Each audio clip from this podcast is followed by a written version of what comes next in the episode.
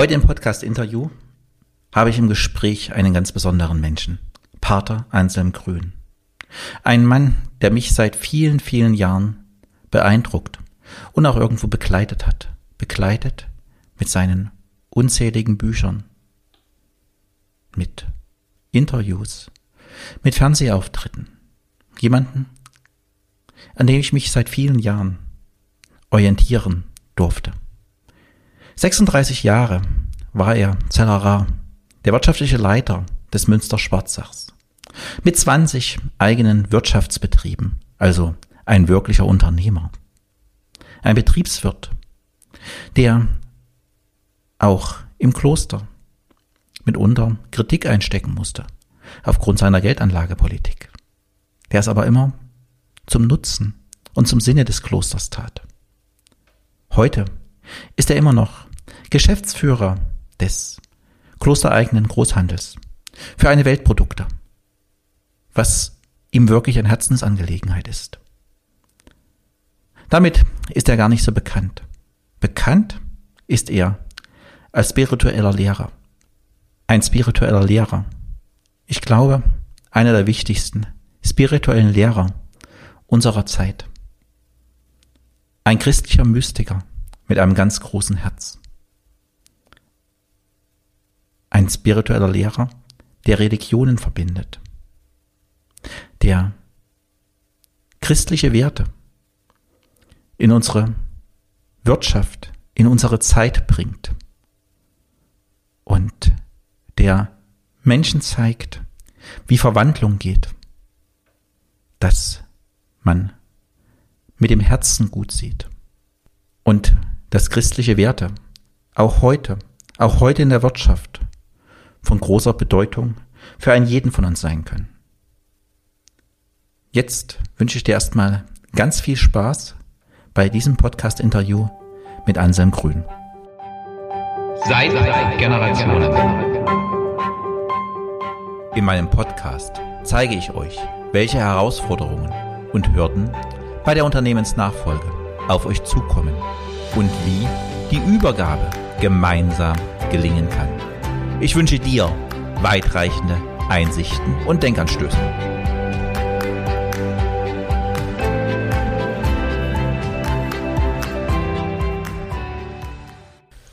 Ja, Pater Anselm Grün, erstmal herzlichen Dank, dass Sie das Gespräch möglich machen, dass Sie mir und den äh, Zuhörern ein wenig Ihrer Zeit schenken.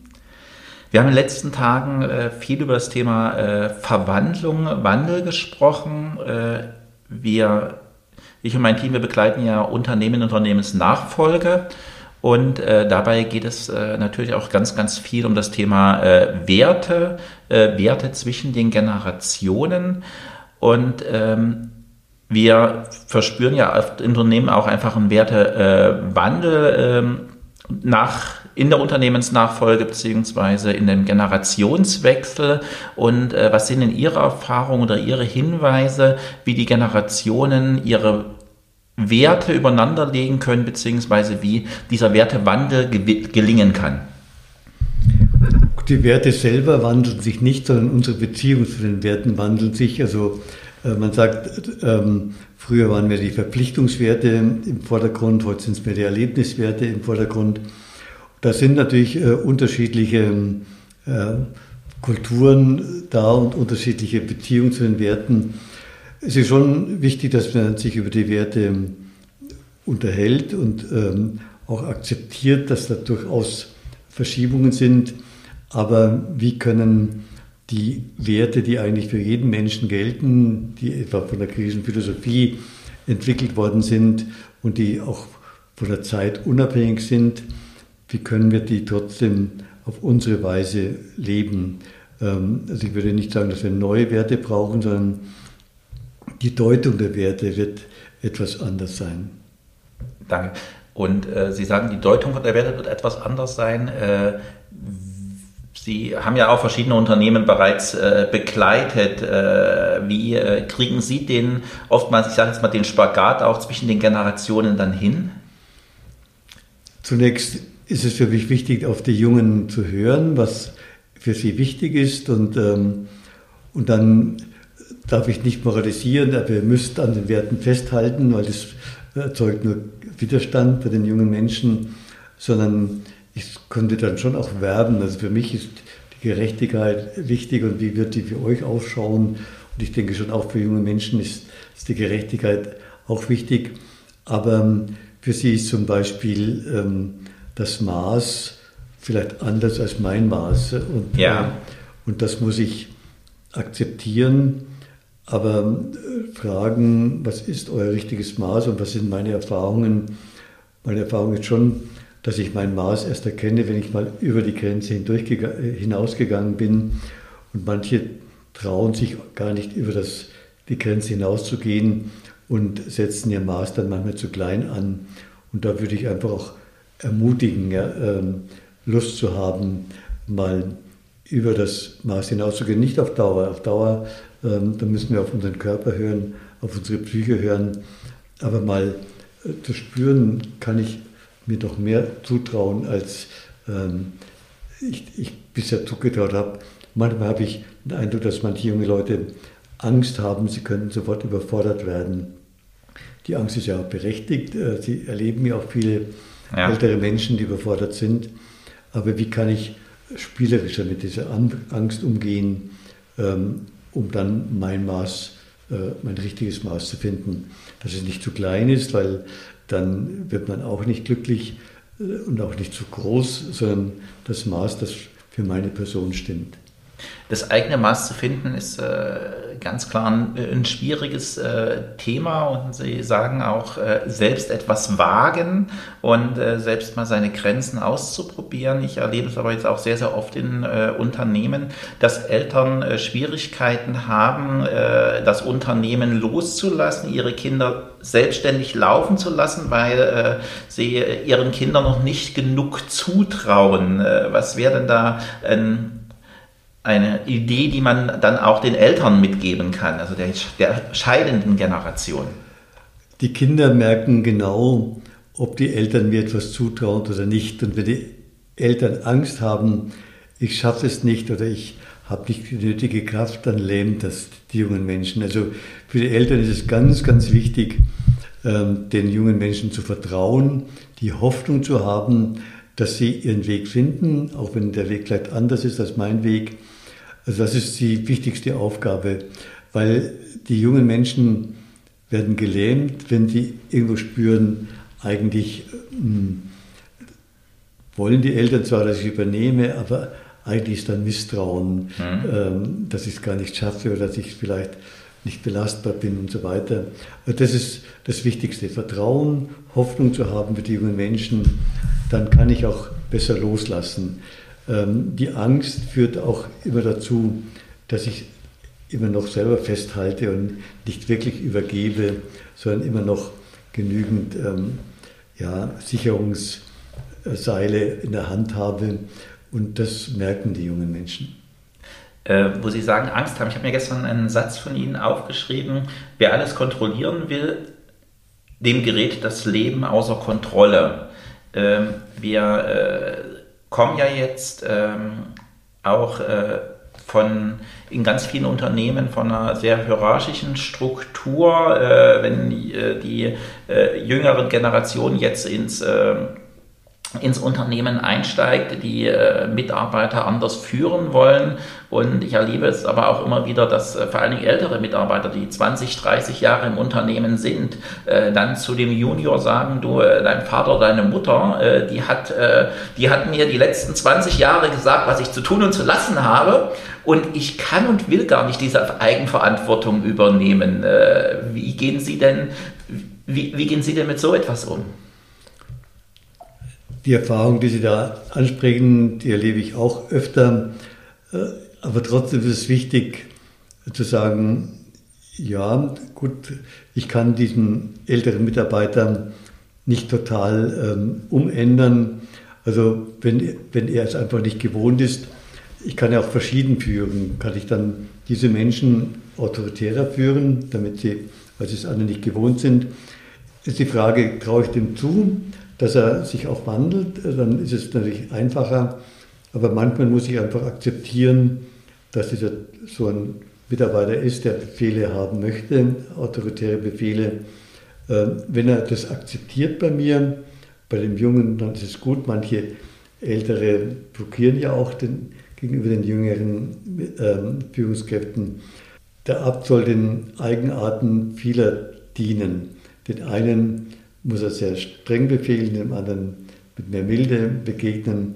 Und ich denke, es gilt auch für junge Leute, Führungskräfte, dass ich da nicht alle über den gleichen Kamm scheren kann, sondern durchaus es akzeptiere, wenn einer so groß geworden ist.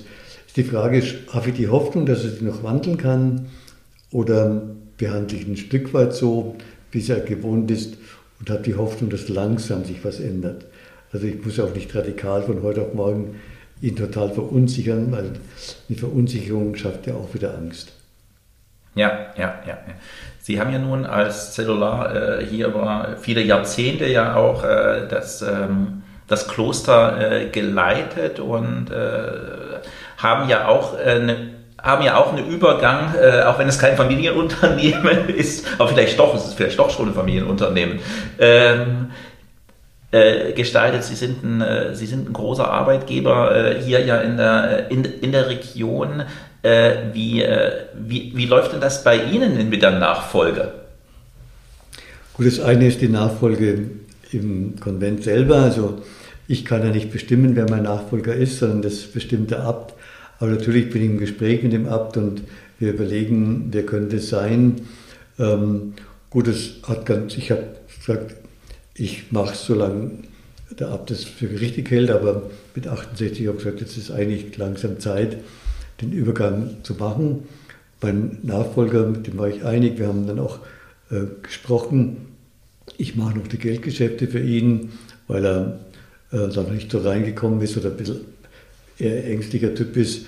Aber ähm, ich nehme ihn immer zu den Gesprächen mit den Banken dazu und allmählich hat er auch Lust daran. Also es ist so ein fließender Übergang, dass er das langsam auch selber machen kann. Und ich versuche halt, dicht reinzureden bei den die Bauten und die anderen Sachen, die macht er selber. Ich unterstütze ihn dort, wo er Hilfe braucht. Ähm, aber dann gibt es natürlich auch die, den Wechsel. Als ich Zellerar geworden bin, waren die ganzen Meister Mitbrüder und jetzt ist keiner mehr Mitbrüder, sind immer allein. Hm. Und da kamen natürlich junge Mitarbeiter, das war für mich wichtig, dass ich ähm, ihre Kreativität, ihre neuen Ideen aufgreife und überlege, wie können sie sie ähm, einbringen. Aber es, glaube ich, war ganz, ist ganz gut gelungen. So. Schön, danke. Äh, was macht, was muss nach Ihrer Meinung eine gute Führungskraft mitbringen, um Menschen führen zu können? Er muss einmal sehr ehrlich sein, sich selbst gegenüber, sich selber gut kennenlernen, sich selber auch mögen. Da hat Lebendig gesagt, er soll Sapiens sein, weise und Sapiens kommt von Schmecken. Also er muss sich selber gut schmecken können, damit auch ein guter Geschmack von ihm ausgeht.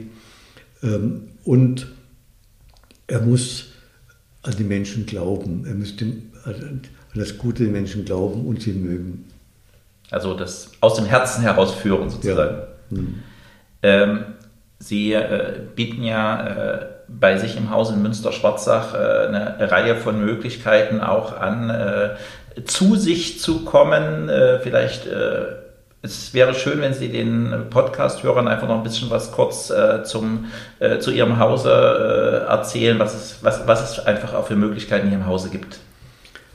Gut, wir sind ja ein Kloster mit 80 Mönchen und wir haben ein Gästehaus. Dort kann man entweder allein mal für ein paar Tage bleiben und sich den Tag selber so gestalten, wie man das gerne möchte, spazieren gehen oder an den Chorgebetszeiten teilnehmen. Und wir bieten Kurse an, einmal Führungsseminare mit verschiedenen Themen, äh, Führungskräfte, wo immer auch Zeiten der Stille sind und wo man äh, zur Ruhe kommen kann. Und wir bieten andere Kurse an zu verschiedenen Themen. Also ich biete Kurse an zum Beispiel über Träume, über die Probleme der Lebensmittel, über heilende Rituale, über ähm, ja, verschiedene heilende Bilder des Kirchenjahres und so weiter. Und andere Mitbrüder, es gibt Werkstatt-Exerzitien, dass man über das Handwerkliche, über Malen, Gestalten mit sich selber in Berührung kommt. Es sind einfach Hilfen, man wird begleitet, dann, wenn man will, kann man eben Gespräche führen mit einem Mitbruder oder man sucht sich die Zeit für sich selber aus. Danke. Ähm, vielen Dank fürs Gespräch. Was äh, die letzten Worte, sage ich mal so schön im Podcast, gehören immer äh, meinem Gast, was er den Hörern, was er Unternehmen, Familienunternehmen, was er Führungskräften einfach gern noch mitgeben würde. Was äh, wäre denn etwas, was, wo Sie noch sagen, das liegt Ihnen noch am Herzen, das würden Sie gern noch teilen? Gut, den, den Älteren, äh, die den, das Unternehmen übergeben, würde ich wünschen, dass sie voller Vertrauen den jungen Menschen das ähm, übergeben und auch loslassen, auch die Vorstellung loslassen. Es ist nicht so einfach, der andere wird es anders machen und dann zeigt sich, ob ich wirklich loslasse. Und das Zweite, den Jungen, für die Jungen ist wichtig, die Älteren zu ehren, zu respektieren, zu honorieren, was sie getan haben, auch wenn es vielleicht heute ich anders machen würde, aber sie haben in ihrer Zeit es gut getan. Nur wenn ich sie in diesem Sinn ehre, kann ich mit gutem Gewissen meinen Stil auch leben. Und es ist wichtig, dass ich dann nicht auf die Erwartungen der Eltern schaue, sondern auch den Mut habe, der Firma meinen persönlichen Stempel aufzudrücken. Herzlichen Dank. Dankeschön, Herr Grün. Bitte. Das war für mich ein sehr erfüllendes und beglückendes Gespräch. Es hat mich berührt.